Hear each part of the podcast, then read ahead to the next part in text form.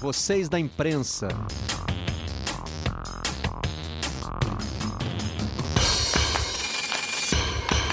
Sejam muito bem-vindos a mais uma edição do nosso Redação Home Office, da sala da nossa casa para onde você estiver, juntos de segunda a sexta-feira, começando no horário de sempre, às 10 da manhã e indo juntos até às 11h30, sempre com aquele lembrete, né? No fim do dia, a versão em áudio está disponível na página de podcasts do Globoesporte.com, dentro da aba Vocês da Imprensa. Vamos lá, vamos rodar os destaques do dia no Redação. No Marca, novo futebol, velhos abraços.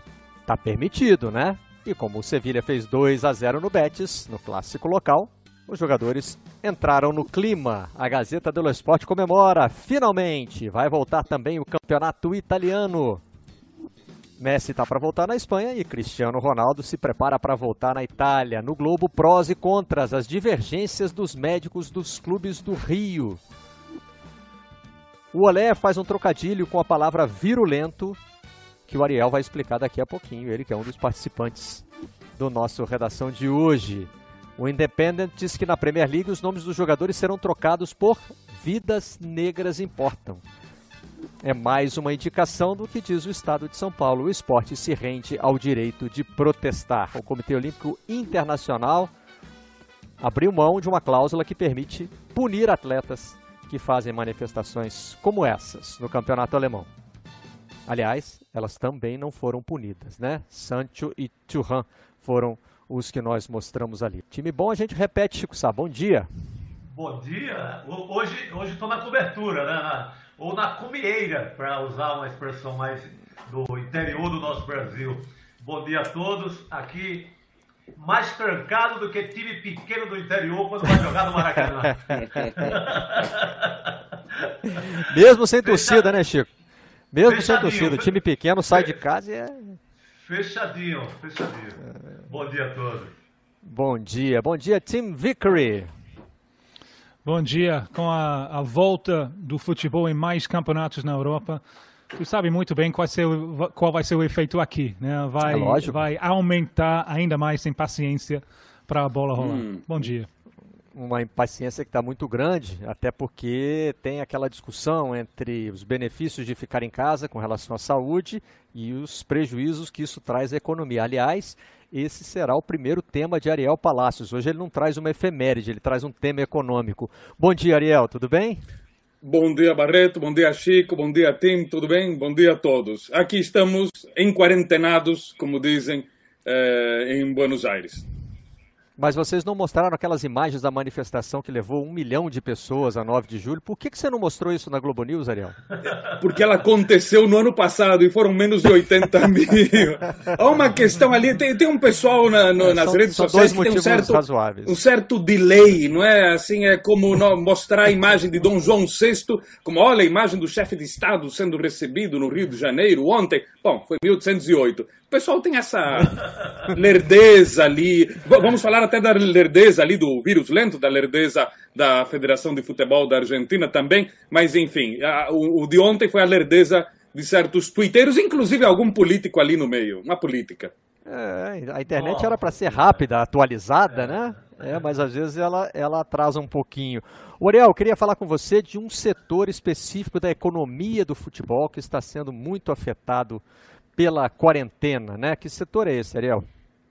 Bom, o... existe é, a, a Federação de Futebol da Argentina está, digamos assim, muito lenta, muito lenta para é, retomar o, os treinos, os jogos, enfim. A AFA havia dito, os clubes de futebol estão sofrendo muito com, com a pandemia, já estavam sofrendo antes por causa da recessão argentina. A Argentina está numa recessão intermitente desde 2009 e que se agravou muito nos últimos dois anos. Aí veio a pandemia e a situação piorou mais ainda. Então, os clubes de futebol, é, mesmo aqueles é, clubes grandes, lucrativos, supostamente lucrativos, estavam muito é, administrando muito mal as suas finanças e isso tudo é, se agravou. Bom, na, muitas promessas nos últimos dois meses da, federa da, da, AFA, né, da Associação de Futebol da Argentina, com aquelas clássicas frases: não pouparemos esforços, vamos tomar providências de forma imediata. Né? Acontece que a AFA só resolveu se mexer agora, ou agora, e é, só na semana que vem é que fará a prometida reunião para preparar o protocolo para treinar, para retomar os treinamentos em julho e voltar a jogar em setembro. Quer dizer, tudo em cima da hora, o improviso costumeiro, ou como dizem os argentinos, atado com alambre. Atado com alambre quer dizer amarrado com arame, expressão para indicar que algo foi feito de qualquer jeito, uma gambiarra feito nas costas. Bom, outros países da América do Sul já elaboraram um protocolo semanas atrás. Aí estamos vendo exatamente a capa do Olé com aquele clássico jogo de palavras, vírus lento, né? Em vez de virulento, vírus lento. Sem protocolo, enquanto a pandemia cresce em Buenos Aires, o futebol argentino paralisado pensa em setembro. Em outros países da América do Sul já estão se mexendo. É o caso do Peru, é o caso do Paraguai, é o caso do Uruguai, do Chile também já estão com protocolo é, definido, não é? Bom, a AFA é como aquele paquiderme, não é? Não se mexe muito, muito lentamente. Aí estamos vendo também numa página do Olé as imagens dos países que estão totalmente paralisados, daqueles que estão se mexendo, já pelo menos elaborando protocolos para poder fazer treinamentos de pequenos grupos, cinco, quatro jogadores, para depois, daqui a um mês, poder é, fazer os, os, treinos com a, as equipes inteiras e aí já, é, final de julho, agosto, voltar, voltar evidentemente com estádios sem torcida. Aqui tudo ficou para é, setembro. A, a reunião, essa reunião que, a, que ocorrerá nestes próximos, na semana que vem, dentro da AFA, ocorre em um momento no qual o governo argentino esticou o isolamento social obrigatório até o final de junho e poderia hoje, à noite, tomar medidas para retroceder em algumas poucas flexibilizações a esse isolamento que haviam sido feitas na cidade de Buenos Aires e na região metropolitana. Isso porque, devido ao crescimento eh, nos últimos dias da, do, do, dos infectados e dos mortos na, nessa área da, da Argentina, que concentra metade da população do país, mas concentra 90% dos novos casos nos últimos dias. Bom, no resto do país a flexibilização permanece, não vai se voltar atrás, Mendoza, Córdoba tal, é, e já vários clubes estão começando a fazer os seus treinos. Não é? E existem fortes rumores de que o governo do presidente Alberto Fernandes poderia fazer alguma espécie de intervenção na AFA, ou uma espécie de maior ingerência, porque a federação depende atualmente das verbas que o Estado fornece a muitos clubes, especialmente clubes médios e pequenos, para que possam sobreviver à recessão e à pandemia. Isenção de impostos, subsídios para complementar os salários, enfim. E como futebol e política são primos em muitos lugares, em muitos países, primos às vezes de segundo grau, em outros primos irmãos, não é? Na, na Argentina, no caso, com muita frequência, o futebol e a política são como se fossem irmãos siameses. Então, vamos ficar de olho para ver o que acontece agora nesses próximos tempos aqui, levando em conta que o Alberto Fernandes, embora não seja um ex-cartola, como era o caso do Maurício Macri, no entanto, ele está muito de olho na questão futebolística, Barreto. Se o futebol voltando na Europa, como disse o Tim Vickery logo no começo aqui do programa, né, já pressiona o uhum. futebol brasileiro, imagina, né, Tim, quando os vizinhos começarem a ter os seus Exato. campeonatos de volta. Me, me, surpreende um pouco que não tem mais pressão em Argentina, pressão em cima do governo uh, de, de iniciar mais rápido. A situação em Argentina, a Argentina obviamente, em comparação com o Brasil, é muito menos, menos é um, país grande, né? uma extensão territorial grande. Tem qualquer ideia na Argentina para levar o campeonato para as províncias onde o coronavírus está tá, tá menos presente? Não. Não, não porque existe um certo monopólio é, dos grandes clubes que estão em Buenos Aires e na Grande Buenos Aires e o pessoal não toparia fazer esse tipo de coisa. Já quando a seleção argentina disputou jogos no interior, é, foi um auê danado, mas a, digamos, a AFA ali nesse caso insistiu porque os jogadores, o Messi e vários outros jogadores, insistiam para fazer os jogos no interior, porque no interior ele ainda, eles ainda eram tratados como semideuses, e na capital a torcida era muito fria, já que a seleção nos últimos anos, como vimos todos, né, não, é, não, não, não, não teve um desempenho é, brilhante para ser sutil. Né? Então, levar o futebol para as províncias, isso geraria um problema político e de torcida colossal em Buenos Aires e na Grande Buenos Aires, que é onde estão os, entre aspas, eh, grandes clubes. Tem. Mas se não, não, não poder ter torcida, isso, isso não reduzia esse tipo de pressão? Se não tem torcida presente, aí a torcida de Buenos Aires perde força né, na, na, na, na briga? Sim, mas é uma é questão tá simbólica. acontecendo... É uma, que... é uma Desculpa, questão simbólica mesmo. Só, uhum. só para completar que o Tim já trouxe aqui a informação de que no Peru está sendo planejado assim, né? É, Levar tudo em jogos para Lima, tudo em Lima. Seja... Ah, e, e isso para mim tá, tá virando um grande assunto, né? Porque uh, Peru é segundo depois do Brasil na lista do, do número de mortes na América do Sul por causa de, de, de coronavírus. É a única maneira de, de iniciar no Peru é trazer todo mundo para Lima. Né? Você reduzir as, as complicações de uh, sanitários. Também você reduz os custos para os clubes. Obviamente é polêmico, porque você tem, eu acho que do, dos 20 clubes na, na, primeira divisão do Peru, 13 são de províncias. Alguns jogam na altitude, eles vão perder isso, uhum. vão ter que jogar. Exato. Então é polêmico. Mas Peru, politicamente, tá, é muito centralizado. A mesma coisa está sendo discutido em Bolívia, mas é muito mais difícil lá, porque você não tem uma cidade que domina na maneira que, que, que Lima domina Peru. Então, o, o Oriente Petroleiro que não, a, a gente uhum. quer na, no nível de mar, Santa Cruz. Né, o The Strongest do La Paz, não, não, La Paz. Então, eles, eles vão ficar debatendo, discu discutindo isso a vida toda.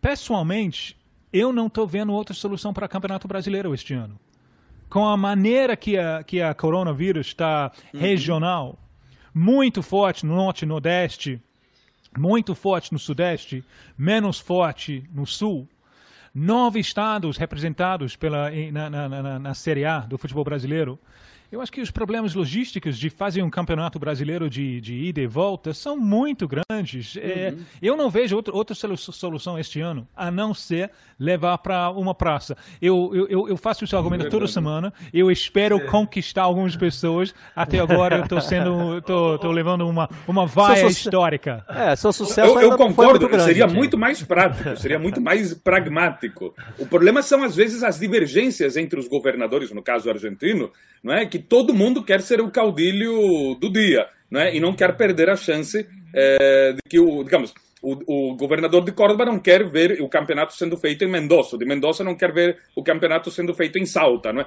Então é e o pessoal de Buenos Aires, não é? Menos ainda. Então assim, o, politicamente eles preferem que o futebol seja adiado do que dar, digamos, a glória, entre aspas, para que algum governador seja o anfitrião do evento.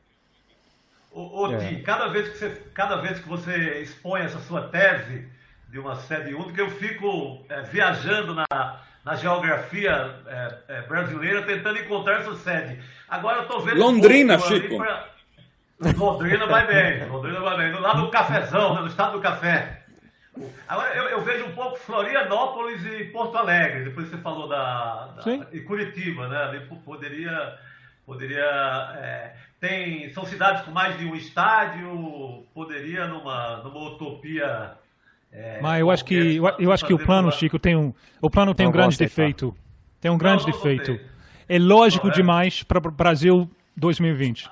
Ah, Excesso de lógica. Florianópolis. Florianópolis esse ano não tem, não tem time na Série A. É, então, pois é, seria uma. Seria... Poderia ser visto como local neutro. Porto neutro, Alegre, é. os outros. Os outros clubes não vão aceitar, gente. Eles não vão, eles vão, eles vão apontar como uma vantagem o fato de que os jogadores do Grêmio e do Inter podem voltar para casa depois dos é, jogos. se, o oposto, enquanto eles vão ter que se mudar para lá. Mas, mas se a alternativa não receber, teria uma grande vantagem. A gente fugiria do, do frio, do gelo que faz no Nordeste agora, né? Segundo o Ministério da, da Saúde. A nova, a nova linha do Equador. Os é. Jogos Olímpicos de Inverno. Seria uma boa, uma boa fuga, viu, Tim? Você está apoiando a, a candidatura Mossoró 2026, Chico, para os Jogos de Inverno? Total, a, a, assinei ontem, mandei para lá. Na Assinou o manifesto? assinei o manifesto. Irei trabalhar muito por lá. O Chico, aliás, é, é do, da, da, equipe de esqui do Crato da Copa, de, perdão, da, dos Jogos Olímpicos né, de, de, de, de, Pequim. Ele esteve ali, então evidentemente não. Experiência de sobra. Mas eu tenho defendido que ao longo da semana. Filme, Fala, Chico. Não, isso me, me, lembrou aquele filme Jamaica abaixo de zero. Isso. É ficção, mas é o Nordeste virando um pouco aquilo, né? E eu tenho defendido aqui ao longo da semana que a gente pode fazer a nossa primeira experiência de adequação ao calendário europeu, né? Você pega os clubes do norte e do nordeste, já que eles já estão, né? Naquele, naquele outro hemisfério, a gente já faz ali uma experiência com eles. Depois, se der certo, adaptação. os clubes do sul e do sudeste vão juntos. Mas olha só, é, esse, esse projeto que o TIM tem tentado emplacar aqui todas as sextas-feiras, ele encontra algumas resistências, evidentemente, né? É, e a gente pode projetar isso para o nível estadual, que é hoje né, onde está o debate da volta Exatamente. do futebol no Brasil. É, o Rio Grande do Sul, por exemplo, nós mostramos aqui essa semana. O Rio Grande do Sul quer fazer o retorno do Campeonato Gaúcho com sedes limitadas, só Porto Alegre e a Serra. Mas os clubes estão pedindo ajuda para a federação para poder fazer isso, porque eles vão ter que né, mover a sua, a sua estrutura para fazer isso funcionar. Já no Rio de Janeiro, não existe consenso sequer entre os médicos dos grandes clubes. Esse é, é, é um dos destaques do Globo de hoje. Né? É, os médicos de Fluminense e Botafogo não estão alinhados com os dos outros clubes. E o centro da discussão me parece ser o seguinte: é, clubes como o Flamengo, que voltou a treinar antes da liberação, estão focados na questão do protocolo. Vamos criar um protocolo seguro. E a partir daí você pode isolar o futebol do resto da cidade, do estado, do país, do mundo, enfim. Você pode criar uma bolha de saúde para o futebol. Os médicos do Botafogo e principalmente do Fluminense dizem o seguinte: mais importante do que o protocolo é determinar o momento, o momento da curva, é, o momento da pandemia uhum. no estado, na cidade, né? Você vai decidir que vai voltar a jogar num determinado dia, por quê? Porque você acha que so o, resto, o restante da sociedade já está seguro, né? eles não estão muito nessa história de, de criar a bolha, de isolar os clubes do resto da sociedade. Eles querem que o futebol volte no momento em que a pandemia pareça minimamente controlada no Rio de Janeiro, o que ainda está distante de acontecer, embora tenha surgido uma boa notícia ontem, né? É, o número de novas contaminações é o menor desde março. Então já tem aí um, pelo menos um número positivo para trabalhar. O Barreto, agora, o, o, ao mesmo tempo que se discute isso no futebol, ontem eu estava vendo as imagens de tanto do Rio como de São Paulo. É, a, imagem, a imagem de São Paulo, da Estação da Luz, aquilo é mais gente do que o Pacaembu. É, é mais gente colada do que o Pacaembu. A imagem da, da Central do Brasil, o, o, do mercado de Madureira no Rio de Janeiro, é, sabe, é, é, acho que essa, essa cena fora do estádio vai acabar apressando também a coisa. Será que a gente vai chegar ao ponto de discutir que o estádio não vai fazer mais tanta diferença assim, Chico? Eu acho tipo que assim, a pessoa já está é tão aglomerada em todo lugar que vai, aglomera no estádio também. não seria, não seria um bom uhum. ponto para a discussão não, chegar. Não é, né? nada, não é nada sensato, mas a imagem é, externa, a imagem fora do estádio é pior. O, ontem no, no, nas ruas do. É, na 25 de março, na ladeira Porto Geral, aqui no centro de São Paulo, tinha mais gente do que no Maracanã. É, no, no, Maracanã de um, de um jogo do Flamengo. Então, e, tão colada quanto. Então, a, a, eu acho que a, a, a, estupidez externa, da cena externa ao estádio, vai acabar é, levando à conclusão de que, olha, talvez o estádio seja o menos pior a essa altura. Porque todo mundo começou a liberar geral, né? Uhum. É. A questão é essa. É, é, oficial ou não oficialmente, né? É. Ou não oficialmente, exato. Ah, a porteira abriu, né? E como se diz na minha terra, a porteira que passa um boi passa uma boiada, né? É, porque a, antes você, você. A boiada está passando. já passou. Você teria a questão técnica que, não, ninguém voltou ainda, não voltou é, praia, nem mercado, nem shopping, nem nada, então o futebol tem que seguir é, junto com a sociedade no geral e ficar parado. Mas agora liberou geral, acho que a discussão mudou muito. Eu acho que agora o debate é quais são as consequências desse flexibilização. Eu consegui falar, eu estava muito preocupado com as palavras. Cheguei lá. Porque, vamos ver, é possível, é, todo mundo, até os especialistas, todo mundo está aprendendo com isso. Né? Uhum, é, é, possível que o vírus está tá perdendo força. Possível. Né? Algumas evidências da Europa parecem mostrar isso, que as pessoas infectadas hoje têm uma, uma, uma situação menos grave do que dois meses atrás. Então, é possível que esse, essa abertura não vai ter consequências tão nefastas. Aí o futebol pode voltar. Mas, se essa abertura tem, tem, tem consequências muito ruins, obviamente o futebol não, não pode voltar. Eu não vejo nenhum problema em esperar para ver esse, esse laboratório que a gente está criando com a, com a volta da rua, da, das ruas, volta medir as consequências, aí toma uma decisão baseada nisso aí. É, um dos argumentos, aliás, o Tim, dos, que estão, dos médicos que estão favoráveis à volta, é de que o, o grupo de idade dos jogadores de futebol é muito pouco suscetível, né? a taxa de infecção é muito pequena e a taxa de, de é, pessoas infectadas que desenvolvem a forma grave da doença é menor ainda dentro da faixa etária dos jogadores. Me parece um argumento meio incompleto, porque não é só jogador que trabalha com futebol, né? É.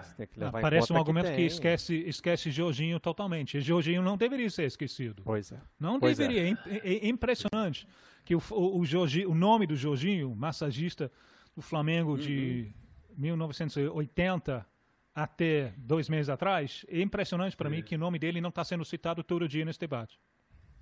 Sim. Chico ia falar? Não, eu ia falar que é isso que vocês estão falando, que tem o roupeiro, gandula, todo o entorno né, da, da, da, do, do, mundo do futebol e a gente acaba é, esquecendo nessa hora. Eu ia falar do, do Jorginho da, da, vida mesmo. Bom, o, quantos, quantos, mortos já foram acumulados agora pela Covid-19 no Brasil? estava em 40 então, dois dias mil, atrás. Está cada vez mais difícil falar desse número, né? Porque o Brasil está é, seguindo o modelo o venezuelano. Aliás, chama a atenção é, quantas semelhanças tem é, Uf, o, o Brasil está adquirindo com a Venezuela, que é o país usado como antítese, né? Pelo, pelo presidente Bolsonaro na sua campanha, mas tem umas semelhanças meio preocupantes entre elas essa de não divulgar, querer não divulgar os números. Está mais difícil porque o Brasil tem uma, uma democracia mais consolidada do que a Venezuela, né? O, poder ainda não Bom, foi Estamos tomado. indo na direção dos 50 estamos... mil. É, 41 mil oficiais, né? Em poucos dias chegaremos nos 50 mil. Sim, sim. 50 mil, sim. só para ter uma referência, porque aquela escala de. É, ah, já chegamos no mesmo número dos mortos do Titanic, 1.200, já chegamos no número de baixas aliadas do dia D, é, quase 5 mil né, na Normandia. Você, epa, já, a coisa já está agora. Né? Passamos a Batalha de Agincourt, quando ali o Henrique V né, deu uns safanões nos franceses, 14 mil franceses e ingleses mortos tal. É, 50 mil é o cálculo mais otimista dos mortos na bomba de Hiroshima.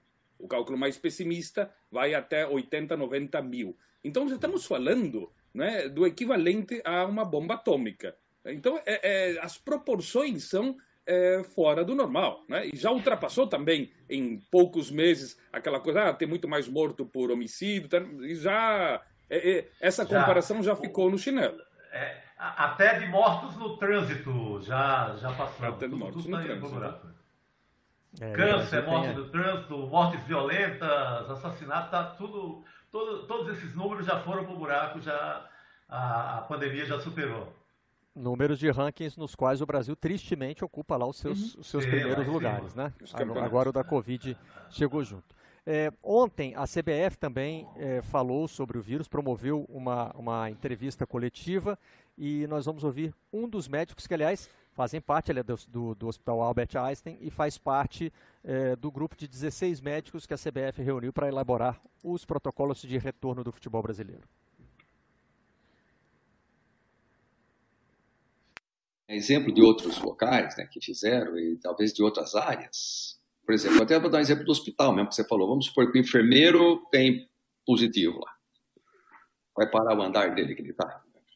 Né? Como é que vai fazer? e o resto vai numa, numa repartição. E não, não tem nem indicação de pesquisar o PCR nos comunicantes. Né? investiga.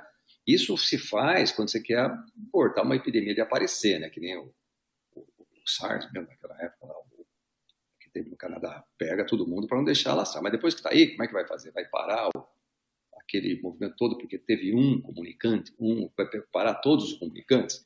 Eu acho que não, eu acho que vai ser mais ou menos que na Alemanha, vai, afasta aquele, ele vira paciente, né? Ele não vira mais é, caso, é um indivíduo, ele vira paciente vai ser controlado de acordo com, com o médico do clube, que vai ficar vendo, vai fazer exames necessários, etc, vai ficar desse jeito. Agora, parada, agora tudo tem a sua também, vamos dizer, o seu grau. Vamos supor que dê um azar, que é possível, jovens pode aparecer, que ele seja um super spreader, né? Aquele tem, porque tem, se sabe que tem um em, vários que contamina 60, não é? Dois ou três. Se você tiver em um lugar fechado, vai fechar. Se ele for um super spreader, de repente dá um, um plantel lá, quando os jogadores têm oito infectados lá com clínica, acho que talvez fica até difícil ter jogador para jogar, não sei como é que então, essas coisas que a gente não vai saber fazer. Agora, se tem um caso, um case, esse caso que foi descrito Atlético tirou, tira ele, deixa ele em isolamento, faz tudo que a Secretaria manda fazer, o Ministério manda fazer e a vida continua. Muito bem, o doutor Sérgio usou alguns termos técnicos aí com os quais a gente até já meio que se acostumou, né, no, no noticiário da pandemia. A preocupação dele é com o, a possibilidade de aparecer um caso com os campeonatos em andamento acaba hum. de acontecer em Portugal com um goleiro brasileiro, né? Que aliás tem um sobrenome curioso. O sobrenome dele é Defende, com I é. no fim, né? Parece, parece muito apropriado para para um goleiro, né? É, e ele testou positivo já com é, o campeonato português retomando seus jogos. Na Alemanha, que foi é, o, o, país que o Dr. Sérgio citou, é, o protocolo prevê que o jogador que testar positivo será afastado não vai ser afastado do time, não vai ter é, jogo adiado. Se um jogador testar positivo, ele vai para a quarentena e os jogos continuam. É, pelo que a gente tem acompanhado no noticiário aqui do Brasil, a, o risco da tal segunda onda é maior aqui, né? Porque a quarentena não, não foi feita com tanto rigor e é, a abertura está sendo é, bem radical, né? Está sendo bem rápida. Então, não é difícil imaginar que a gente tenha uma, uma segunda leva de contágio. Embora também não se possa afirmar isso com tanta certeza, é o que o Tim está dizendo, né? Agora parece que o vírus enfraqueceu, a gente tem que acompanhar isso todo dia, não tem, não tem outro jeito, tem que ir é, seguindo o noticiário, seguindo a, a, a atualização que os médicos, os profissionais da área da saúde nos dão sobre o campeonato, mas sobre, sobre o campeonato, não, sobre sobre como vai evoluindo a pandemia e o, e o combate a ela. Mas com relação aos campeonatos, é preciso ter isso em mente, né? É preciso é, já ter também o plano para e se alguém aparecer infectado, como uhum. é que uhum. faz, né? No Brasil existe é, essa possibilidade parece maior.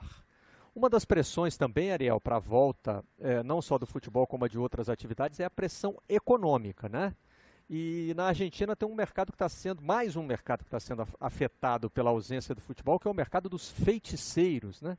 Você tem um, um panorama para passar para a gente de como está? Pois é, porque é, o, né, o, os clubes estão em stand-by, né, prontos para serem acionados, como a gente comentou, quando voltem. Né?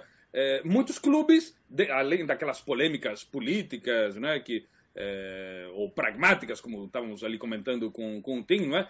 Muitos clubes acham que vão estar em desvantagem pela falta de atividade de seus jogadores. Então, só os mais ricos teriam seu plantel bem treinado, principalmente graças a academias em suas casas. Não é? Mas é, muitos outros clubes também recorrem aos famosos profissionais do nunca cientificamente verificado além. Não é?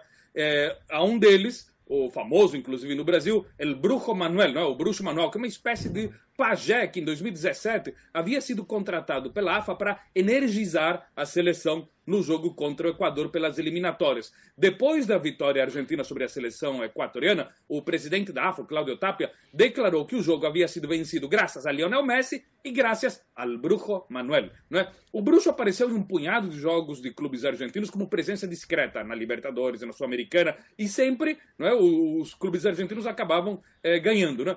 Ele, esse famoso energizador, que é como ele se denomina, ele mora em Quilmes, na zona sul de Buenos Aires, se encarrega de criar uma espécie de guarda-chuva energético sobre os jogadores dos clubes que requisitam os seus serviços. A AFA tentou levar Manuel para Moscou, para a Copa da Rússia, para acompanhar a seleção, mas Manuel, vendo que a seleção, na época comandada por São Paulo, ia de mal a pior, declinou o convite, alegando que precisava atender seus clientes no bairro em Quilmes. Né? O cara pode se apresentar como bruxo, mas não é tonto. Aquela seleção não ia para frente nem com Harry Potter, nem Dumbledore, ninguém dava jeito ali.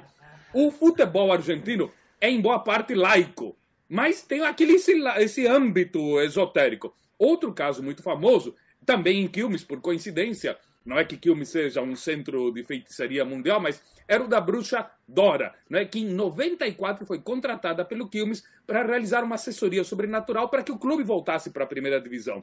O Quilmes, no entanto, é, o Quilmes começou a ir bem, mas não pagou a bruxa depois da vitória contra um time. E é, Dora teria, segundo o pessoal do Quilmes, lançado uma maldição sobre o Quilmes. O, o, o clube afundou em uma série de derrotas até que os cartolas foram em comitiva pagar o calote que haviam dado na bruxa e pedir é, desculpas, eu perdi perdão. Mas Dora havia acabado de falecer. Aí foram no cemitério, a vizinha falou: Olha, a senhora Dora já faleceu faz uma semana. Os caras foram correndo para o cemitério, levando, com, passa, pararam no meio do caminho, compraram uma coroa de flores em sua homenagem e colocaram a coroa de flores no túmulo errado, um túmulo, dois túmulos ao lado da, da onde estava Dora. O Quilmes perdeu outro jogo crucial e aí finalmente um torcedor prometeu perante o túmulo de Dora que colocaria seu nome, de Dora, na filha que estava para nascer. E aí, coincidentemente, o Quilmes conseguiu na sequência passar para a primeira divisão. Bom, Falando em feitiçaria, em 2002, um dos lendários goleiros da seleção de Camarões, nos anos 90, o Thomas Nkono, é, em 2002 ele era treinador de goleiros, mas em um jogo contra Mali foi acusado pela Federação de Mali de ter feito magia negra e alegou que viu Nikono, ah, o pessoal de Mali alegou, alegou que havia visto Nikono esfregar na grama um objeto mágico. Foi detido, algemado e espancado pela polícia de Mali e foi suspenso durante um ano. Em Ruanda, a coisa é levada a sério até o, do ponto de vista legislativo. Em 2017, a Federação de Futebol proibiu oficialmente a realização de feitiços em jogos, ou seja, existe lá um artigo dizendo que está proibida a realização de feitiçaria. Bom, a multa para os clubes não é só, não é só o, o, artigo proibindo, tem uma multa de a retirada de três pontos no campeonato e o pagamento de 3.500 dólares, o que para muitos clubes africanos é muito dinheiro. No México, né, os jogadores de vários clubes morrem de medo de jogar no estádio de La Corregidora, que está em Querétaro. O motivo foi construído, isso é verdade, foi construído em cima de um cemitério. Aí vem a parte da lenda que é, o, os espíritos ali enterrados sob o gramado não permitem que os times é, visitantes é, vençam ali. O fato é que os times visitantes vencem, mas ficou a ideia nas torcidas que os times não vencem. Então a lenda é mais forte do que a realidade, Barreto. Como é que eu, será eu que lembro quando, ficar, né? quando Fala, o, quando o Alfio Basili era técnico de Argentina, segunda vez, pouco mais que 10 anos atrás. Eu adorava, cara com tipo voz de estrela de pornô, né? Eu adorava ir para os coletivos dele só para ouvir ele falar o nome do, do centroavante. Crepo. Crepo. É, que o, o, a comissão técnica dele tinha muitas raízes nas coisas folclóricas de futebol argentino. Então, na, no vestiário, estava jogando sal, estava jogando pó branco, estava... E os jogadores, né, a maioria foram de Argentina muito cedo. Então, estava na Europa desde tipo, 20 anos. Então, não, não tinha esse contato com jogadores de elite, pensando, o é. que diabos está acontecendo aqui? É, eu acho que um desencontro interessante entre o folclore de, de futebolístico de um país e os jogadores da, da época moderna globalizados. Sim, sim. Perdão, é engraçado o que ele falou antes da voz do Basile, só um parênteses, o Basile tinha essa voz de Barry White rouco, né? É, ele fez uma propaganda para um remédio para garganta, não é? ele, ele falava e de repente ele tomava lá uma pílula e, e começava a falar desse jeito. Então era e o próprio Basile fazia piada do seu da sua voz. Só um parênteses ali. O, Fala, o, o Ariel, no, no, no Ariel no, no, Recife, o, o, o esporte, o Esporte Clube Recife, é, na maior crise é, em 2011 e aí um sábio lá de dentro, dos, nos bastidores descobriu a causa. É, quando ganhou a Copa do Brasil de 2008, o esporte prometeu um boi, um boi para o pai Carlos, o pai Carlos que é um, um, um desses místicos famosos do, do bairro é, Jordão de Baixo, fica colado no aeroporto do, dos Guararapes. E descobriram isso, foram lá e pagaram com, com, com atraso o, o, o, o, boi. O boi. Né? Deram, né? deram um boi meio, meio, meia boca ali. Né? O, o, próprio Pai de Santo andou reclamando depois que era um boi, boi malhado, magro. magro e tal. Ele estava esperando um búfalo, né? mas não, não recebeu. Mas tem, tem disso também por aqui. E ah, muito recente, muito. né? É, no Brasil tem as histórias do sapo de Arubinha. É, de Arubinha. Na que final um... entre Inter e Bahia, né? O dirigente que empurrou a, a, a oferenda com uma placa de publicidade. É, tem várias outras Bom, histórias o, aí. É, na Argentina, a Virgem de Cara, né? a promessa. Pai Santana. Oi, Ariel.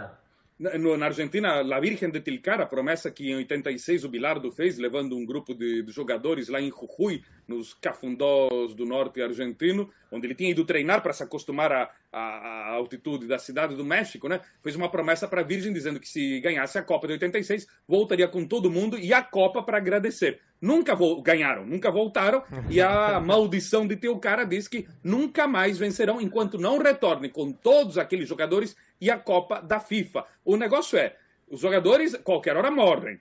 É, né? Então já não vão poder voltar. O padre local disse: tem que ser todo aquele grupo que veio. Dois, tem que trazer a Copa da FIFA. A Copa da FIFA você tem que pedir licença para né, o país que tem a Copa nesse momento, né, para poder é, levar a Copa ali. Né? Então é, é, uma questão teológica futebolística ali. Não é? o, o, o padre diz: não, tem que ser assim assado, senão. O pessoal da AFA tentaram passar a perna no padre e levaram uma réplica pequenininha, bem em plástico. O padre falou: não, não sou, não sou otário, não.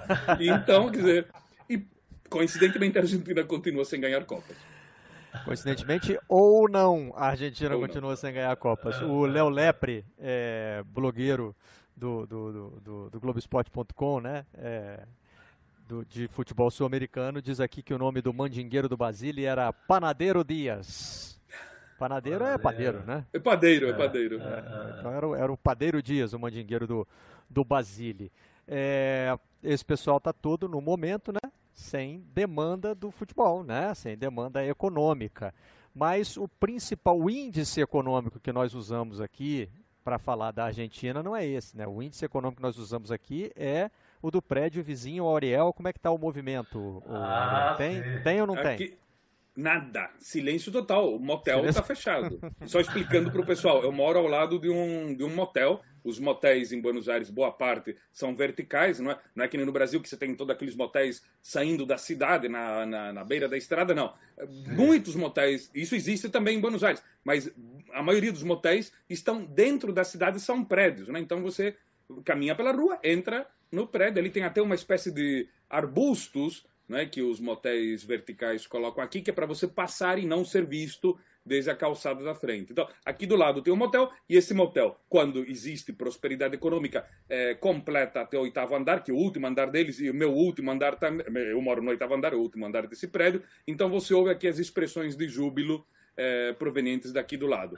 É, nunca tão altas que possam vazar aqui e entrar na programação. Mas você nota ali o pessoal ali é, exaltado bem exaltado, né? Um momento de alegria. O que é interessante, porque eu estou do lado do motel e na frente do cemitério. Então, a vida e a morte, uma ao lado da outra.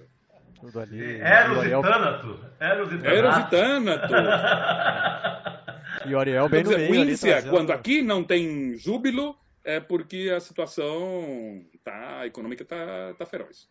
O problema é quando Boa. você começar a ouvir barulho vindo do outro lado, Ariel. Quando você estiver ouvindo barulho aí, vindo do lado Mas aí certo, a gente tá tem, tem. Aí temos o furo mundial, né? Walking Dead. Aí, realmente. Aí, aí vai ser notícia. Olha. É, o movimento no prédio vizinho ou do Ariel ainda não voltou, mas o futebol já, em alguns países da Europa. E esse é o nosso próximo tema aqui no Redação Sport TV, que está indo para um rápido intervalo. Voltamos já.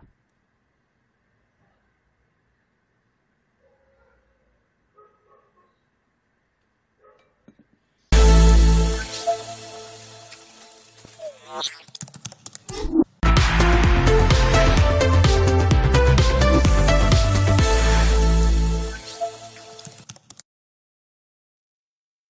com redação home office para falar dos campeonatos que já voltaram, entre eles o espanhol. Quando o Ariel falou da, do, do, do estádio construído sobre um cemitério, é, eu fiquei imaginando, porque agora, nesse período de portões fechados, está se discutindo né, o fato de que os, os é, mandantes muitas vezes não têm levado vantagem, né? times pequenos que jogam em casa por causa da ausência dos torcedores. Fiquei pensando se uhum. nesse estádio lá no México faria diferença ou não ter torcedores vivos nas arquibancadas, já que são os mortos que definem o resultado, né? Mas aqui na vida real, é, os torcedores estão fazendo falta e é, tem soluções criativas sendo aplicadas. Então, antes de mostrar é, o que aconteceu em campo, no clássico de Sevilha, né? O Sevilha venceu o Betis por 2 a 0. Vamos falar da torcida, porque tem sido adotadas soluções criativas para preencher o vazio das arquibancadas, né? E a de ontem causou polêmica. O sinal do Campeonato Espanhol, que era eh, o sinal da transmissão, né? Eh, tinha duas opções. Uma, para você ver como estava acontecendo no estádio. Estava vazio. Outra, olha aí, ó usou recursos de computação, especificamente do videogame, para encher a arquibancada. Ficou assim. E tinha também, evidentemente, um, um sonzinho fake no fundo, né?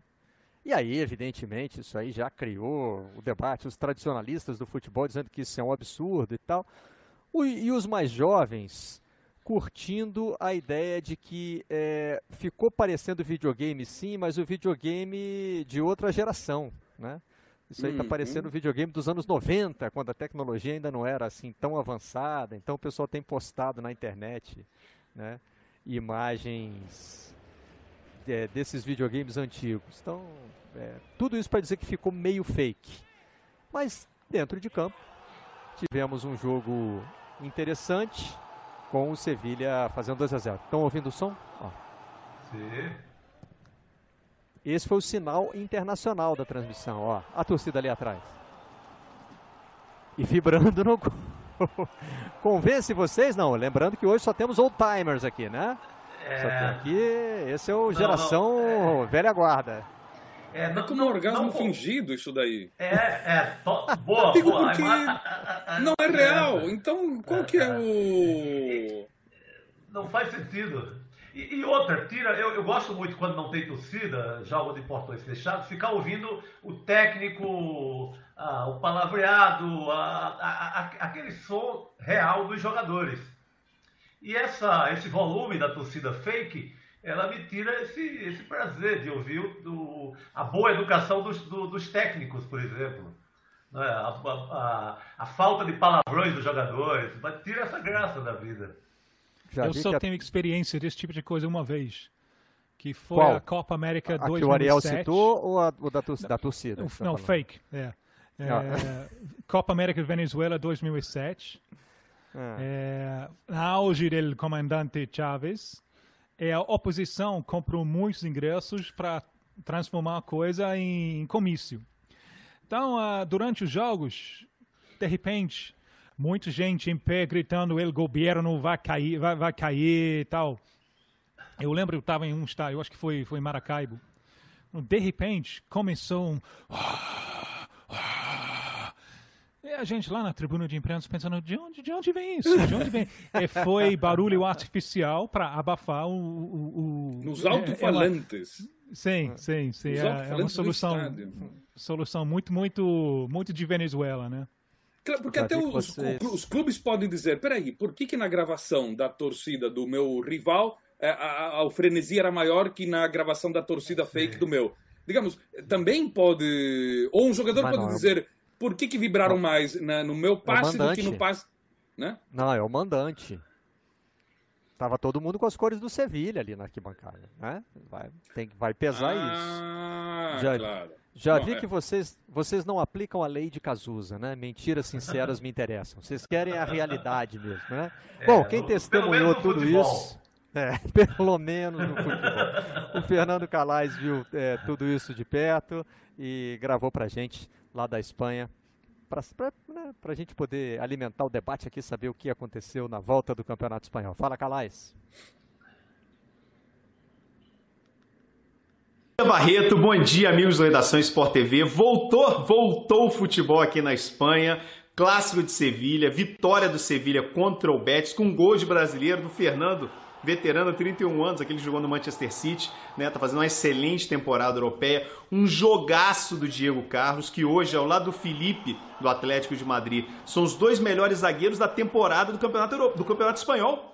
É, não é, não é bairrismo, não, eu te prometo, Barreto, falando sério, o, o, Felipe e o Diego Carlos são praticamente unânime essa impressão que a gente tem aqui na Espanha de que são os dois melhores zagueiros da temporada aqui no país dois brasileiros, é muito legal, boa notícia para a seleção brasileira. O jogo foi melhor do que todo mundo imaginava, Barreto. Eu acho que todo mundo que queria que o futebol desse certo nessa volta não, não podia imaginar que ia dar um jogo tão perfeito, né? Porque o jogo foi emocionante. O jogo teve polêmica, porque o primeiro gol do Sevilha foi um pênalti aí duvidoso, né? Que deu, entrou o VAR na história, né? Deu debate.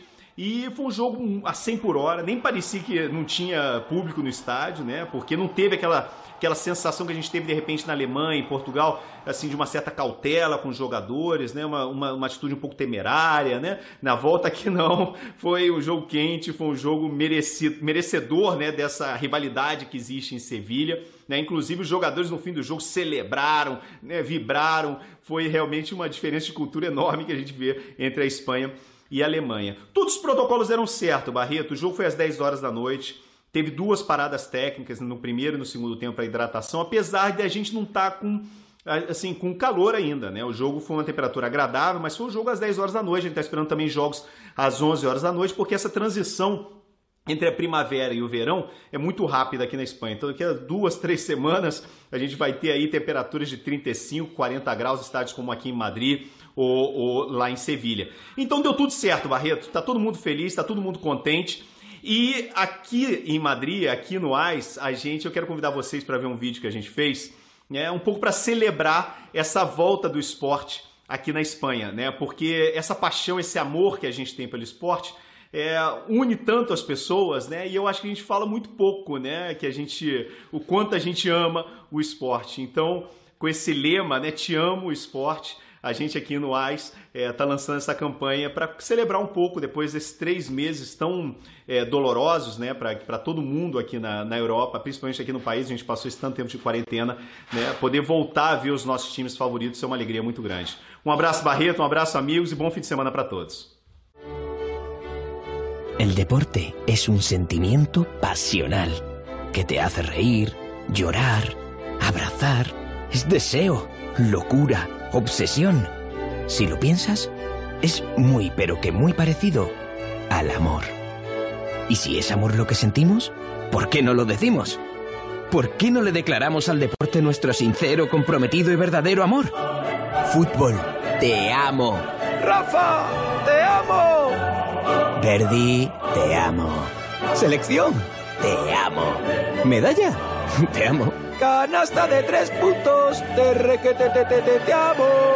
El as es una carta de amor que cada día le escribimos los deportistas, los periodistas y los aficionados.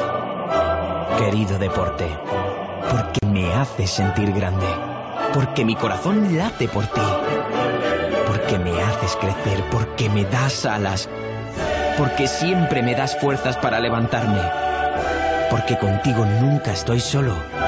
Por todo eso y por mucho más. Deporte, te amo. você ligou a televisão agora, não se assuste, o Sport TV não está transmitindo La Caça de Papel. Isso é o, só um, uma homenagem que o As fez ao Sport. E eu, é, eu não sei explicar isso direito, mas assim, cada, cada, não só cada língua, mas cada país tem um jeito de fazer a narração emocionante, né? e o, o, o, tom que se usa é diferente em cada lugar. Eu não, eu não, eu não, eu não vou saber avançar é nessa explicação, mas eu curto muito ouvir como é, né? A narração emocionada em português, em espanhol, em inglês, em outras línguas. E a do espanhol tem alguma característica ali que eu não sei dizer qual é, mas ela é, é, é bem, bem peculiar. Né? Essa declaração de amor ao esporte que foi vista dentro de campo também. Teve abraço, né? A federação anunciou que não ia punir abraço, então os jogadores caíram nos braços um do outro, Chico Sá. Não, muito, muito sexy essa narração, né? Só, só, perde, o Ariel citou, só perde pro, pro Barry White. O, o Barry White, a cada canção do Barry White, a população aumenta, né? É, porque desperta, aquela voz desperta os instintos belamente primitivos, né? Tinha um seriado que eu gostava, Ellie McBeal, que tinha um, um personagem, um advogado Nossa. brilhante, mas muito tímido. E quando ele tentava, quando ele se imbuía do espírito de conquistar uma mulher, ele ouvia o Barry White na cabeça dele. Ah, pô, ficava, perfeito. Né? Ele o, meio o que se transformava. Hoje é, hoje é, dia dos namorados no Brasil, então é um bom Tem, conselho. É, né? Barry White na vitrola. Barry White na vitrola. E talvez seja o dia dos namorados que esteja nos fazendo. Se isso aqui fosse uma redação do Enem, a gente já tinha todo mundo sido reprovado por fuga ao tema, né? Porque cada hora que a gente né, tenta ir para um assunto, vai para outro, com o apresentador ajudando, o que é pior. O apresentador está embarcando você viu, é, é, uma, Fala, é uma linha, linha um pouco parecida. Você viu a postagem de Messi no Instagram ontem? Também, foi, foi, falando de amor? Foi uma, não, foi uma coisa maravilhosa. Ele, ele, ele fala em como a, a pausa fez ele pensar, refletir é, a conclusão para ele é, é, simples, mas lindo. Ele falou que talvez a, a, Copa mais importante de todos é trazer felicidade a todos. Uhum. É, é então, ele está ele tá pensando no papel dele no mundo, e o uhum. dom que ele tem e como ele quer usar esse, esse, esse dom. Ele está colocando atividade por cima do resultado. Né? O objetivo de futebol é, tra é trazer felicidade a todos. Uhum. Isso é a Copa dele. A Copa dele não é, não é, não é necessariamente ganhar tal campeonato para tal clube ou tal país. É uma mensagem universal para trazer felicidade a todos. Eu, ach, eu achei maravilhoso. É, é, Messi é, é, é, um, é um caso estranho, né? Porque a gente está tá, tá vendo o Messi muito tempo. Eu estou vendo o Messi desde o início de 2005. Eu acho que foi o primeiro de, de, de escrever sobre ele na, na língua inglesa. Normalmente, com um grande jogador, você sabe quem ele é através do futebol dele. Você sabe, você sabia quem era Pelé, o Maradona, Cristiano Ronaldo. Hum, é mais difícil. Você diz a personalidade. Isso. A personalidade. Isso. Você identifica pelo estilo de jogo. Isso. É muito mais difícil com Messi. Né? Hum. Messi é, é, talvez Messi é um tipo de Maradona de, de geração PlayStation, né? menos socializado, mais mais, mais na dele. Ariel gostou. Que bom. E ele, e ele já, tem já, um já paralelo ganhou. muito legal, que é um paralelo atual, o Cristiano Ronaldo, que é um desses caras que você falou. A sim, gente sim. sabe quem é o Cristiano uhum. Ronaldo pelo jeito né, que ele é como jogador. Exato. Mas eu acho que ficou evidente nos últimos meses que Messi, na maneira dele, pensa. pensa. A gente está vendo o Messi uhum. No último ano. a Copa América, para mim, foi o primeiro desperto disso aí. O Messi líder. Que, uhum. obviamente, estava se esforçando demais para fazer uma coisa que não é natural para ele. Ele estava muito mais ele, ele no, no, na concentração, no, nos treinamentos e tal. É um Messi falante, um Messi dando palavras de incentivo para os seus companheiros, que isso sempre era uma reclamação, né? É um Messi que obviamente pensou, bem, eu tenho quantos anos? O que eu preciso fazer para ser melhor ainda? É agora Messi, obviamente, pensando sobre ele, o papel dele, no, no, a missão dele na, na, na, vida. Eu achei, eu achei fascinante a conclusão dele. É verdade. Diga, Ariel. Não, isso. O Messi é um cara que, que, que faz reflexão. Né, que ele, ele, ele, ele, ele pensa né, sobre ele, sobre o futebol. Ele fala pouco, né, mas é, o mas que ele faz é muito. Como? Eu acho que desse, desse ano para cá, eu acho que ele também tem tentado Não, falar sim, mais. sim, eles com, com passar do, nos, nos últimos anos ele tem falado mais, cada vez, cada vez mais, cada vez mais. Eu acho que é, é interessante. Talvez quando ele se aposente, ele possa ser alguma espécie de entre aspas, inspirador eh, filosófico do, do futebol para as jovens gerações. Eu acho que é um caso muito interessante. É um contraponto contra o jogador fanfarrão, né, o jogador eh, grosseiro. Eu acho que o Messi é, é, é esse contraponto muito interessante para as novas gerações. Bom, é, eu queria pegar esse gancho aí para falar de jogadores que se pronunciam, porque tem algumas notícias nesse sentido. Só antes, é, para não deixar escapar, o Calais citou dois jogadores brasileiros, entre eles um que está sendo observado pela comissão técnica da seleção brasileira. Seleção é uma coisa que hoje a gente nem consegue projetar quando é que vai é. voltar, né? Mas o Diego Carlos, zagueiro do Sevilha, jogador que saiu cedo do Brasil, jogou aqui por times pequenos, não foi. Acho que ele passou pelo São Paulo também, além, né, além de, de, de, clubes do interior de São Paulo. Vou pegar a ficha dele aqui. Mas muito rapidamente, então, é daquele tipo de jogador que a gente já fica com o pé atrás, porque não viu. É, não viu tanto aqui antes de, de, brilhar na Europa, né? Um zagueiro conhecido pela força física, está na lista do Tite. Então, é, e o Calai já dá destaque a ele logo nessa, nessa volta do, do Campeonato Espanhol. Pode ser mais um daqueles nomes, Tim, que a gente vê na lista e fala, pô, mas, né? Uhum. De onde vem esse cara? Sim. Sim, mais uma vez aquele dez, aquele falta de conexão entre o público local é, e o jogador uhum. de, de, que, que, vai para fora. Nessa onda agora, uh, eu acho que esse é uma onda muito positivo para aqueles sul-americanos que foram para a Europa muito cedo, né? que é, é a tendência de, de, de mercado atualmente, né? pegando com 18, 18 anos. É, é, um, é um caminho cheio de riscos. Né? Algumas pessoas simplesmente não são prontas para para trocar de país, trocar de continente com 18 anos. Né? Uma idade quando você está passando por muitas mudanças, para algumas pessoas fazer essas mudanças fora do país é, é uma mudança demais. E, e, também tem o risco do cara ficar esquecido, né? Ele no, no, Brasil, no Argentina e tal, ele na Argentina ele era projeto de craque, de repente ele vai para um ele vai para um clube com um elenco muito grande, ele é mais um. Ele tem que lutar para o espaço, ele fica emprestado, ele não não ganha ganha minutos no campo, ele ele pede foco, pede momento. Agora vai ter oportunidades, né? Porque vai ter jogos quase todo santo dia. Né? Os times jogando cada três dias, no calor intenso de, da, da verão da Europa, com cinco mudanças podendo ser feitas. Então, aquela onda de, de sul-americanos que foram cedo e talvez não receber, receberam tantas oportunidades, nos próximos meses, a oportunidade está lá para eles. É, a, a, gente sabe que o Tite está tá, tá olhando, isso é, isso é emprego dele. Então, é uma grande oportunidade para é, é, essa safra que talvez a gente não conhece tanto, mas que pode passar a ser conhecidos agora. Peguei a ficha do Diego Carlos aqui, ó. Começou no Desportivo Brasil, foi para o São Paulo, mas não fez jogo oficial. Depois passou emprestado por Paulista, Madureira, Estoril, Nantes, até finalmente chegar ao Sevilha, né? É, são uhum. caminhos que tem, que tem hoje no, no mundo do futebol que a gente antes não, não imaginava. É, o Messi ainda vai voltar no Campeonato Espanhol, mas amanhã, amanhã não, também conhecido como hoje, volta Cristiano Ronaldo. Né? A Juventus vai enfrentar uhum. o Milan em jogo de Copa. Tá por aí o, o, o campeonato italiano está retornando por um, por um jogo da Copa e não do campeonato nacional. E evidentemente a Gazeta dello Sport celebra essa volta do campeonato italiano, dizendo finalmente, né? E já retorna com uh, camisa pesada, né? Com dois times em jogo eliminatório. O campeonato italiano vai voltar provavelmente com emoção, como foi na Espanha, na descrição aí do Calais do clássico de, de Sevilha, né? Cristiano Ronaldo que manteve a forma ferozmente durante a quarentena, né? Se trancou em casa, fez lá um programa todo especial. Vamos ver se vai se vai voltar voando, se vai voltar a 100 por hora. É, esse tem cara que vai voltar mais forte ainda, né? O cara é muito disciplinado e tal. Eu acho que, que, que vem, gol, vem gol já já pra gente. A gente sabe com ele que a, a ambição dele beira a insanidade. Né? O nível de ambição que ele é, tem. É, é. Então, com certeza, ele está bem preparado.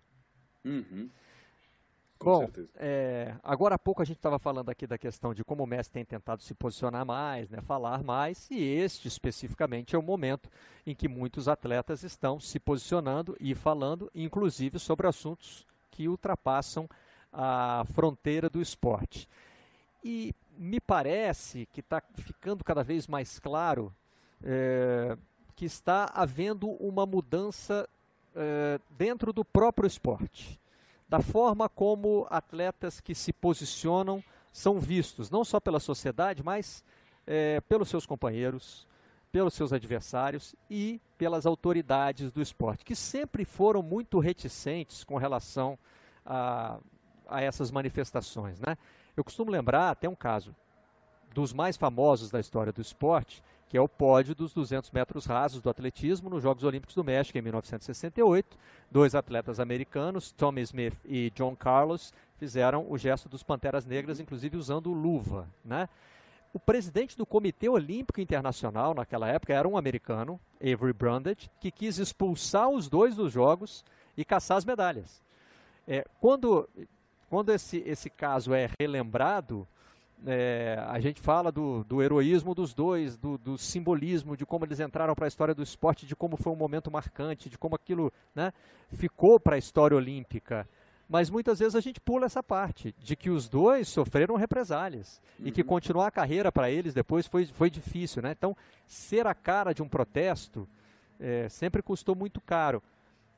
Hoje me dá uma sensação a gente tem que olhar isso com muita calma, né? Porque esses avanços são lentos, não dá para você, né? É, cravar que mudou de uma vez por todas, mas me parece que há um movimento nesse sentido e tem, tem algumas coisas para a gente observar no noticiário de hoje. Por exemplo, um perfil que o New York Times fez do Stephen Jackson, ex-jogador da NBA e que era amigo íntimo do George Floyd, o, o aliás, um ex-jogador de basquete, jogou com ele é, se não me engano, na universidade. Eles se conhecem há muito tempo e se chamavam, eles se chamavam um ao outro de twin, na palavra em inglês para gêmeo. É, eles eram muito, muito ligados. O Jackson, é, retratado nesse perfil aí como um cara que já como jogador tinha essa, essa posição de liderança, de lutar por causas e que agora, como ex-jogador, ele tem é, 46 anos, como tinha o Floyd quando foi assassinado por um policial, está é, muito presente em todas as manifestações. Mas assim, é, pelo menos a gente aqui no Brasil não se lembra tanto do Jackson jogador, mas essa figura dele, né, nos protestos, certamente vai ficar marcada uhum. e vai abrir caminho para muitos jogadores e ex-jogadores também se posicionarem.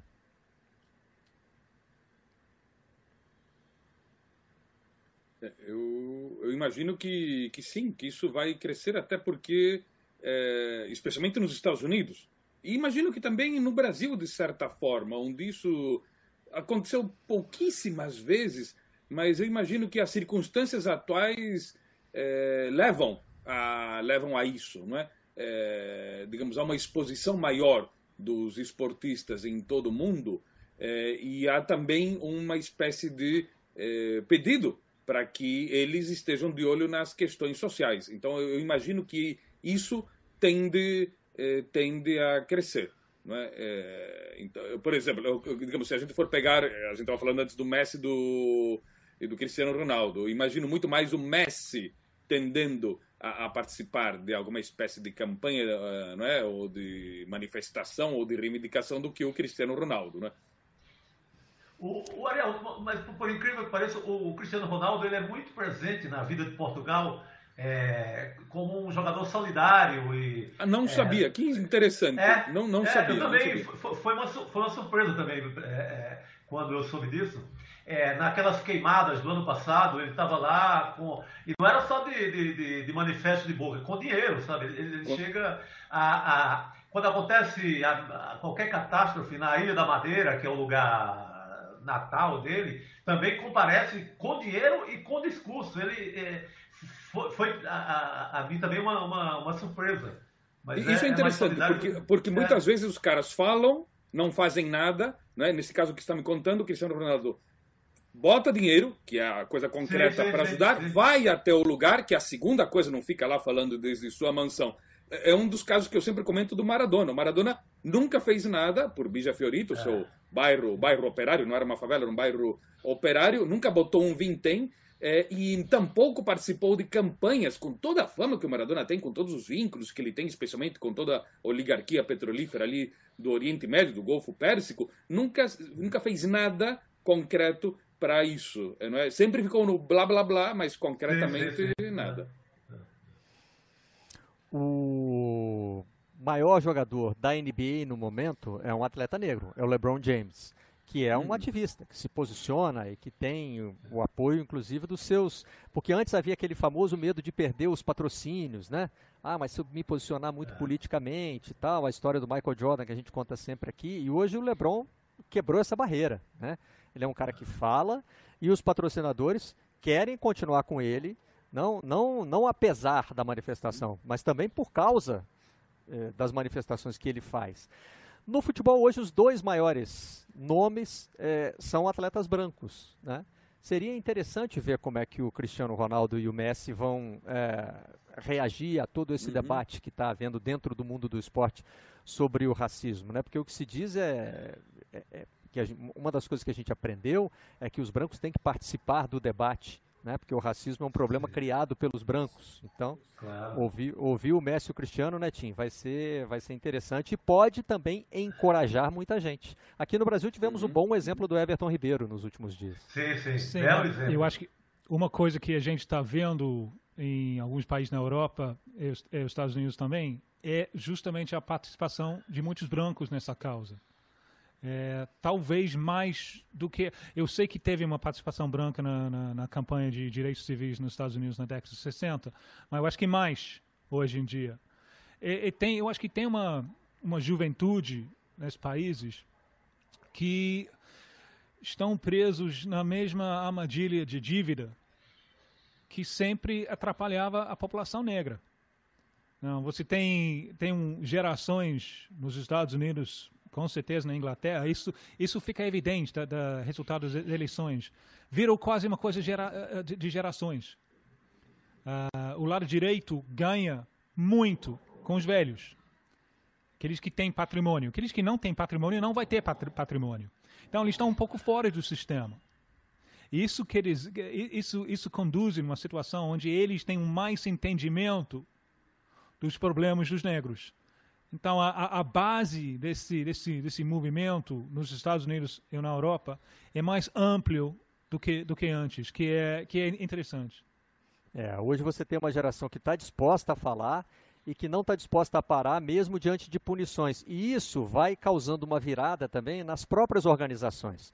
Quando é que você poderia imaginar um movimento como que vai haver agora na Premier League, por exemplo? Né? O futebol inglês vai voltar e os nomes dos jogadores vão ser substituídos na camisa pela expressão Black Lives Matter, ou seja, vidas negras importam.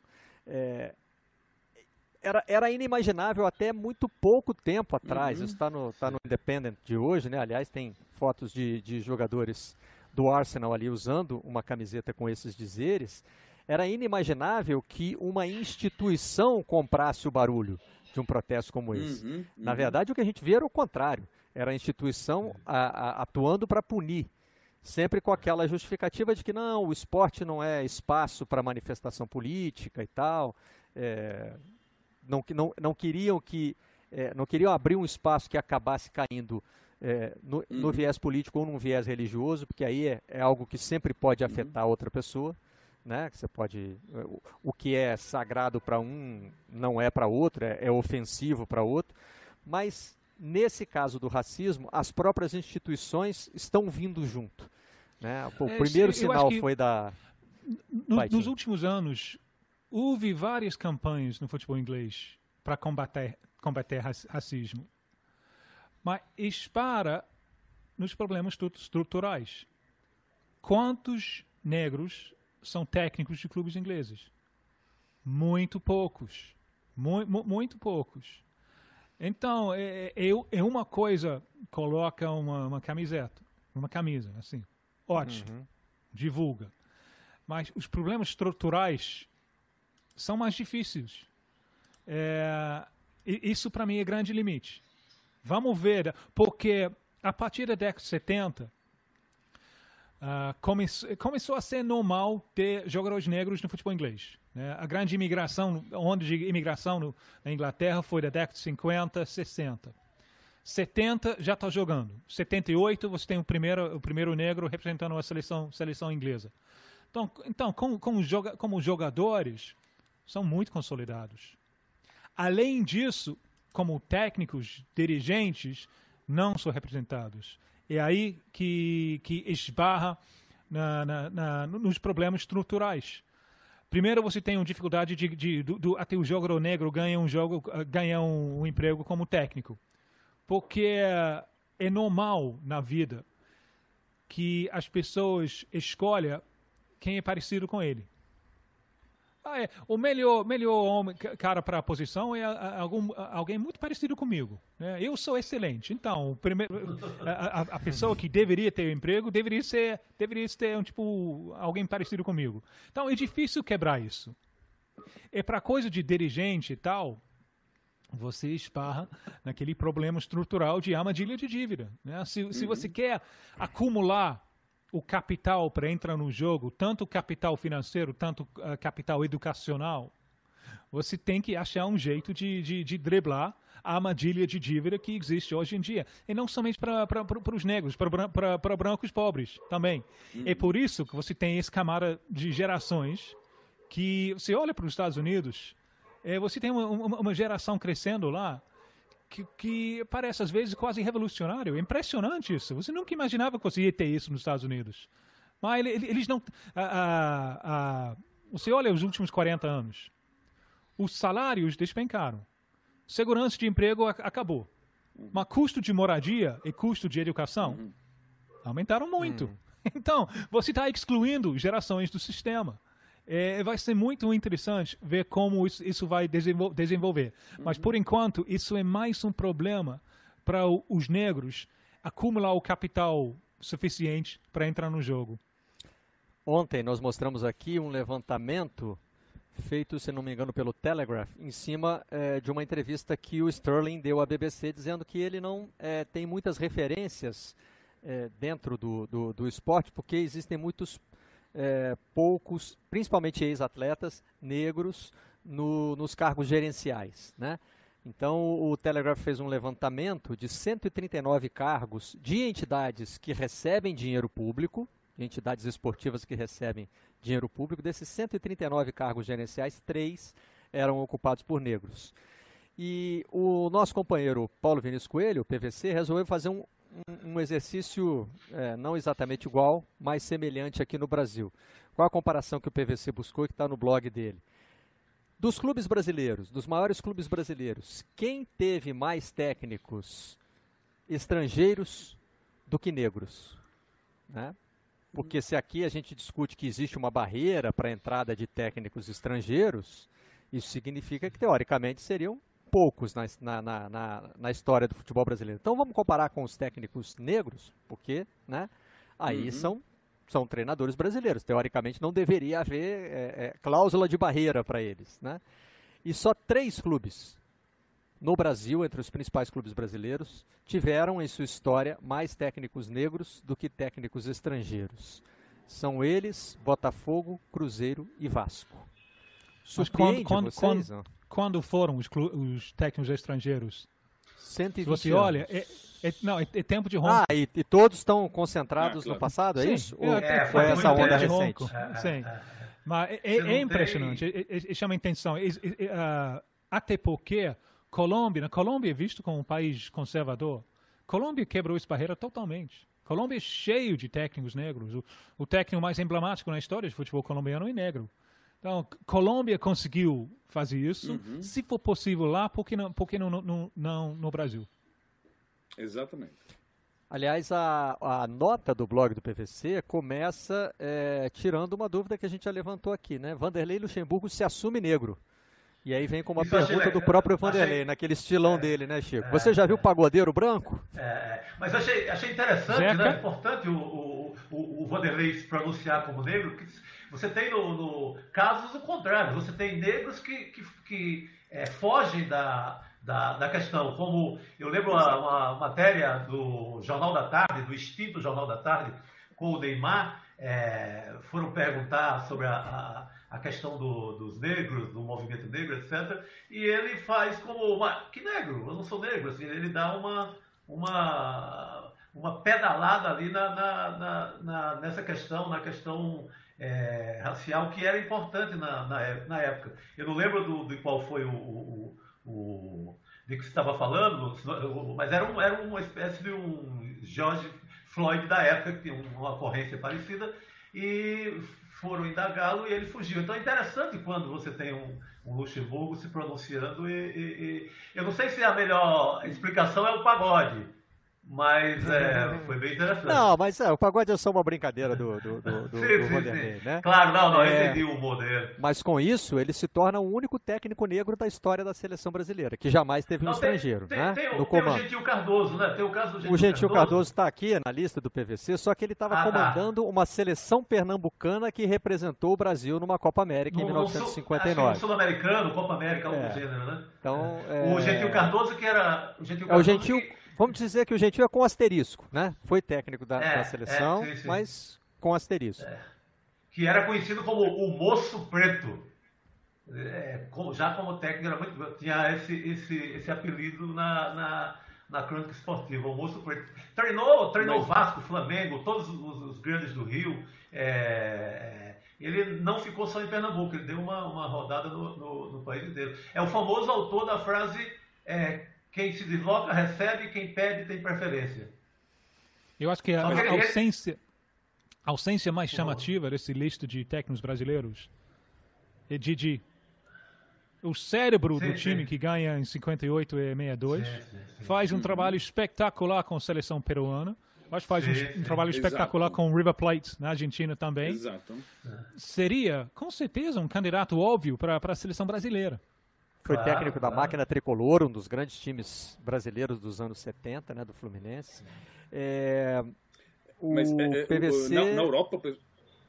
Desculpa, Ariel, só para só completar que ele abre, é, ele, ele, faz aqui um asterisco para dizer que a lista está aberta a qualquer treinador que se autodeclare negro e não estiver listado aqui, porque a autodeclaração é um, é um, é um conceito importante, né? Mas a conclusão final é de que o futebol brasileiro é ainda mais racista do que xenófobo na questão dos seus treinadores. Diga, Ariel. O, duas coisas. O, no caso do. Os europeus olham muitas vezes é, com, com estupefação para o Brasil quando justamente isso. Bom, mas é, os técnicos, não, não houve nenhum técnico afro-brasileiro. Né? O pessoal fica surpreso, porque o Brasil tem uma imensa população afro-brasileira e os jogadores afro-brasileiros também são uma multidão dentro do futebol brasileiro. Não estamos falando de algum setor onde são raros, são, onde quase não aparecem. Não, estamos falando de uma atividade que tem uma presença colossal, se não for majoritária, ou talvez amplamente majoritária. Então, isso é, é, muito, é muito relevante. Em 1920, é, a, a seleção brasileira tinha ido jogar em Santiago do Chile depois eh, voltou para o Brasil via o Porto de Buenos Aires, vieram de trem Santiago, Buenos Aires, havia trem naquela época entre Buenos Aires e Santiago, eh, e estiveram, fizeram, participaram de um jogo, eh, de um jogo beneficente aqui em Buenos Aires. antes de, de partir, o, eles foram alvo de discriminação racial por parte de um jornal, por parte de um colunista do jornal Crônica, que era um jornal importantíssimo. O Crônica tinha tanto eh, colunistas eh, conservadores como colunistas progressistas de vanguarda. Bom, um dos conservadores, um jornalista uruguaio, fez uma, uma, uma, uma longa eh, coluna ultra racista em relação aos jogadores brasileiros.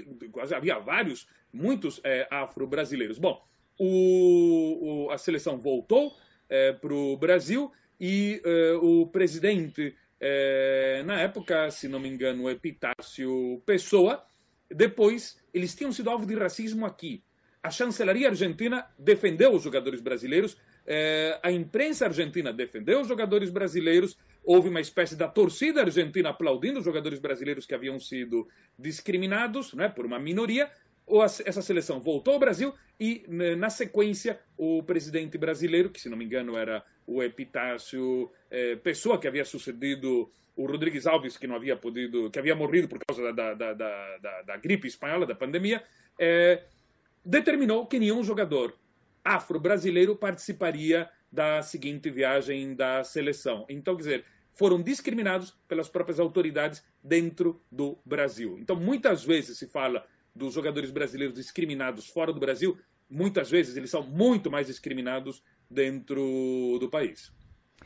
Bom, é, só para fechar esse, esse noticiário, é, quando eu digo que as próprias instituições já estão capitulando, né, é, desistindo de combater esses protestos, o Comitê Olímpico Internacional também já anunciou que, no, se os Jogos de Tóquio forem mesmo realizados em 2021, não é, vai punir protestos como esse que eu citei aqui, né, do, do gesto dos Panteras Negras e é, como esses que estão sendo feitos hoje no futebol e em outros esportes é, em, em, apoio à causa antirracista. Né? O COEC sempre foi muito conservador nesse sentido, usava um dos artigos uhum. da Carta Olímpica para dizer que não, não queria manifestação, porque evidentemente morre de medo de que um dia uma manifestação seja meramente política e desagrade o outro lado, ou seja religiosa e desagrade outro grupo, né? então prefere que não tenha nada.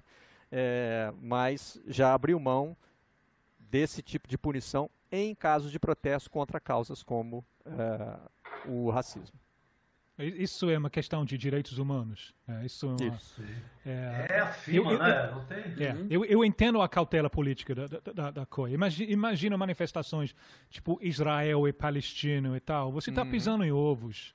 Então, eu, eu entendo a, a, cautela, mas uma coisa de, de direitos humanos, é, eu acho que não, não, não, tem, não tem outro lado. Sim. Bom, para a gente encerrar o programa de hoje, deixa eu mostrar aqui é, o livro que eu tirei da estante. Eu já estou chegando numa época que eu estou começando a confundir, eu não sei se já mostrei ou não. Então, se já mostrei aqui... Não, não, esse não. não. É, esse é um livraço, é um é, grande livro, né? O, é um, é, é um, desses ingleses malucos que vieram para cá, Chico, para é, observar o futebol fizeram, brasileiro, sabe? Fizeram um livro, esse livro é maravilhoso. O Mário Magalhães tem um livro parecido, que é uma viagem é, pelo país inteiro do, do futebol. É, é, é, um livro que seria é, equivalente ao do, do Alex Bello. Mas Só para é registrar para o pessoal do podcast, porque não tem, não tem vídeo, né? É, Chama-se ah, Futebol, é, o livro do Alex Bellos, no, no, original em inglês, The Brazilian Way of Life, ele escreveu em inglês, mas também em, em português. É, tem edição nacional. Tem, tem edição nacional. Obrigado ao Chico, obrigado ao Ariel, obrigado ao Tim. Bom fim de semana a todos. Vocês da imprensa.